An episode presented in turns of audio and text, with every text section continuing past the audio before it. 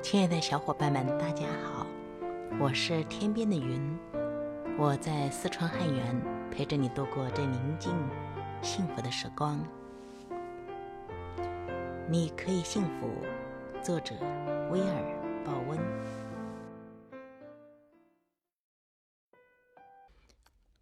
许愿井，在全世界都常看到一个做法，那就是许个愿。然后把铜板丢进井里，因此有许愿井的说法。这其实是个古老的仪式。由于水有维持生命的力量，因此数千年前在干旱土地的人真的以为水井是通往诸神领域的舷窗。他们的想法是，只要有人渴望某事，他们就该把贵重的物品扔进水井中作为奉献，请求神的恩赐。你的愿望是要做个更幸福的人，而要让你的愿望成真，你就得奉献。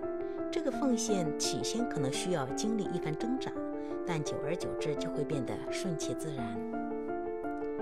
要想完全摆脱不满和痛苦，让你自己拥抱幸福，这就是你要做的奉献。你的奉献是，必须要让每一个人都拥有幸福的权利，每一个人。你不认同的人，你觉得伤害过你的人、背叛你的人，你认为不值得幸福的人，你必须愿意看到他们所有的人都幸福。英国哲学家伯兰特·罗素写道：“轻视幸福，往往轻视其他人的幸福。觉得别人不值得幸福，其实违反了吸引力法则。不论你否定别人什么，都等于同时在否定自己。”你不可能一边对别人抱着愤怒和怨恨，一边觉得幸福。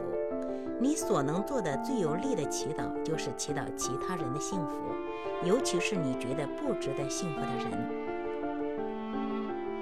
二零零五年，我在堪萨斯市一个教会担任牧师。这个教会已经有四十七年历史，却只有另外三位牧师担任过灵性领导人。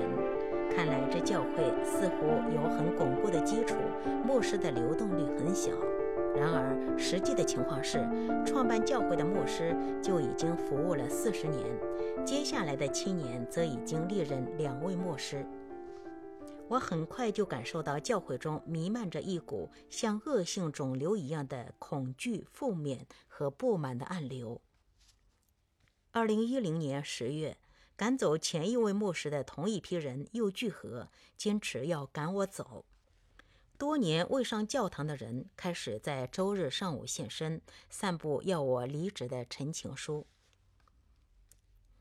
我家里接到许多愤怒的电话，我也收到龌龊不安的信件和电邮。有人甚至接近我正值青春期的宝贝女儿，向她说：“叫你爸爸辞职，我们不想要他当牧师。”这让他极其难过。当他告诉我时，我也感受到受伤和愤怒。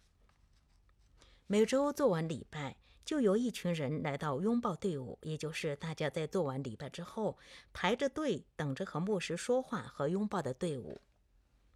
他们用手臂围着我，低声威胁，或者对着我的耳朵说一些憎恨我的言语。这些人中，甚至有一些到董事会成员的家里去威胁，如果不让我辞职，他们就要采取法律行动。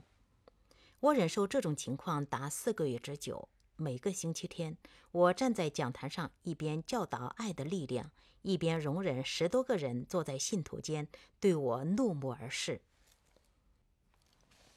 一名热情的支持者，也是我的好友，来电告诉我，他不会再来教会。为什么？我讶异的问道。上周日我原本去了，他说，但我在门外被拦住，有几个人要我签陈情书，胁迫你离开。我告诉他们，我喜欢你，看不出任何要赶你走的理由。他们却叫我赶快滚出去。这人哽咽着说：“我没有办法，每周在我认为是我灵性之家的地方，面对那样的愤怒和不快。”回想这些，许多夜晚我都在痛苦的煎熬中流下泪水。二零一一年，我明白这群暴民不惜一切要我离开的决心没有减弱分毫。许多人不再来教会，他们是无法忍受在接近这栋建筑时遭到骚扰的人，厌倦了穿过大厅时挥舞着陈情书的愤怒的人。我不能责怪这些人弃我而去，他们不该受到这样的待遇。然而，缺失了他们充满爱心和正面的能量，只会使那些愤怒和憎恨的力量更强。我精疲力尽，身体、情感、心灵上都不堪重负。我致电给董事会主席，我的好友唐派瑞，告诉他我要辞职。接下来的几个月。经历了这段煎熬的我，待在家里，感觉愤怒、憎恨、失望，而更重要的是，我也因为针对我的攻击伤害到许多信徒而悲哀。有好几个月，在由一至十的刻度上，我的幸福指数很少超过二。理查德·巴赫曾写道：“困境必然携裹着给你的礼物。”而就在这段时期。一个美好的礼物走进了我的生命，我由绝望的深渊走向了幸福的彼岸。我下定决心，不仅要像原先那般幸福，而且要大幅且持久地超越我先前的幸福感受。我展开了对幸福的研究，并且以我自己的人生为实验。这段旅程的结果，就是你现在拿在手上的这本书。星星还亮着几颗，我们唱着时间的歌，才懂得相互拥抱，到底是为了什么？因为我刚好遇见你，留下足迹才美丽，风吹花落泪如雨，因为不想分离，因为刚好遇。见你，留下十年的期许。如果再相遇，我想我会记得你。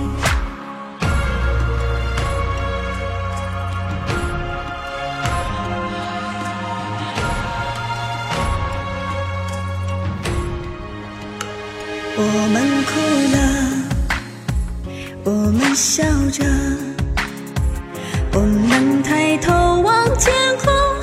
星星还亮着几颗。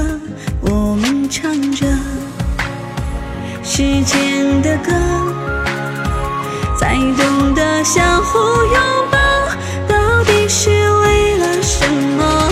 因为我刚好遇见你，留下足迹才美丽。风吹花落泪如雨，因为。不想分离，因为刚好遇见你，留下十年的期许。如果再相遇，我想我会记得你，因为刚好遇见你，留下足迹才美丽。风吹花落泪如雨，因为不想分离，因为刚好遇见你。留下十年的期许，如果再相遇，我想我会记得你，因为我刚好遇见你，留下足迹才美丽，风吹花落泪如雨，因为不想分离，因为刚好遇见你，留下十年的期许。如果再相遇，我想我会记得你。